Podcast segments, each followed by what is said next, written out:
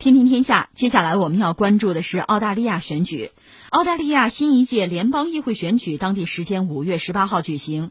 尽管统计尚在进行当中，但是据媒体报道，反对党工党领袖比尔·肖腾当天晚些时候承认败选。与此同时，现任总理自由党党首斯科特·莫里森宣布胜选。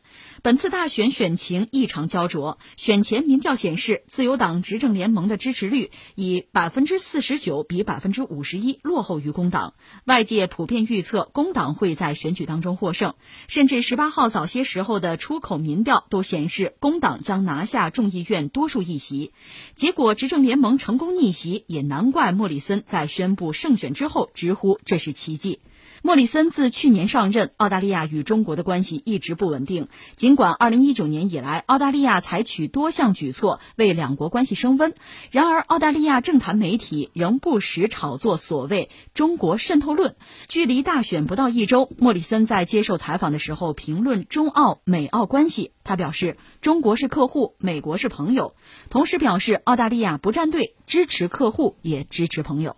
但是这次就是就惜败的那个萧腾批判他说：“你你能不能成熟点儿啊？这中国是全球这么重要一个经济体啊，这叫客户，你你你自己觉得你幼稚不幼稚啊？”但是萧腾没成，也很遗憾，嗯啊，认输了，认输了。就莫里森等于说是就是成功连任吧？怎么说呢？说到说到澳大利亚，我们还得先把这个国家介绍一下。我们刚才讲奥地利也是这个道理。澳大利亚我们不多说了吧？就说它现在是一个什么状况啊？它名义上这个国家元首是谁呢？应该是英国女王，应该这么说啊。呃，就是英联邦嘛，这些国家理论上英国国王是他名义上的元首。那具体谁管呢？那就是由女王任命的澳大利亚的总督，是代表女王在这执政是吧？但是这都是虚的，真实的状况这个总督有，但是澳大利亚总督实际上不干预政治，就整个这个这个国家也不归他管。所以澳大利亚呢，是政府啊，它是个联邦制吧？联邦制六个州，还有两个这个领地。刚才你谈到澳大利亚这个政治比较动荡吧？这个动荡有一个客观原因，你听着可能很可笑。它这大选嘛，特别勤，三年一轮，三年一轮这么来。工党呢，可能是它目前最大的这个政党，但这次不是算落败嘛？呃，另外还有自由党，这个也是颇具影响力吧？这个莫里森和那个特恩布尔都是自由党里边叫做温和派。那对应的温和派呢？你说是强硬吗？不是，是所谓保守派。呃，总而言之呢，呃，去年特恩布尔算是就辞职，然后莫里森是成为总理。这个对澳大利亚来说呢，大家一般认为，这种这个交替哈，带来的可能更多的还是还是稳定，稳定是符合大家期待的。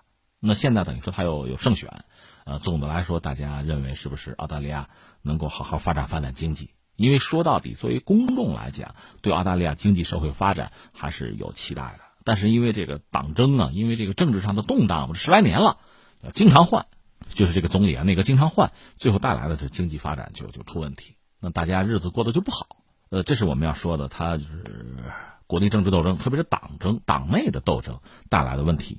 另外这些年我们也知道，澳大利亚本身它算是五眼联盟之一啊。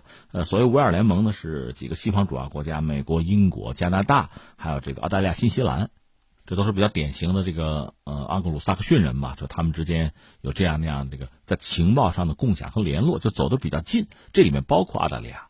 而澳大利亚呢，因为它其实这又涉及到国内党争的问题，所以在对外政策上，包括在对华对美政策上，它前段时间也是。就动荡的比较激烈，嗯，这样呢带来的这个状况，等于说本来中国是它最主要的贸易伙伴，最大的，因为政治上的某些影响，那么双方在经贸上的合作多多少少也出问题。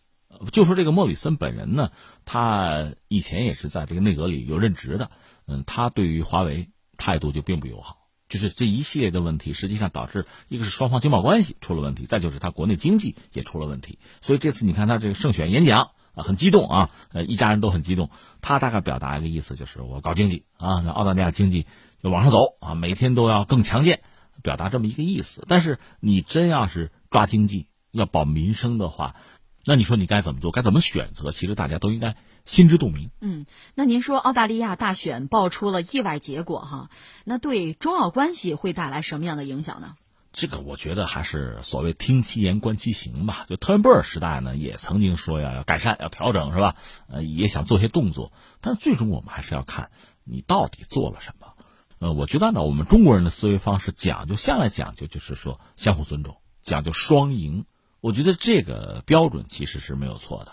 就我们更希望，包括澳大利亚在内，我们的这一些贸易伙伴吧，如果真是希望在这些领域双方多接触、多交流，要不排除说有这个猜疑啊、矛盾啊、摩擦呀，那该化解要化解，你要就相向而行，拿出诚意，我觉得这是最为重要的。所以最后，我觉得我们还是要说什么呢？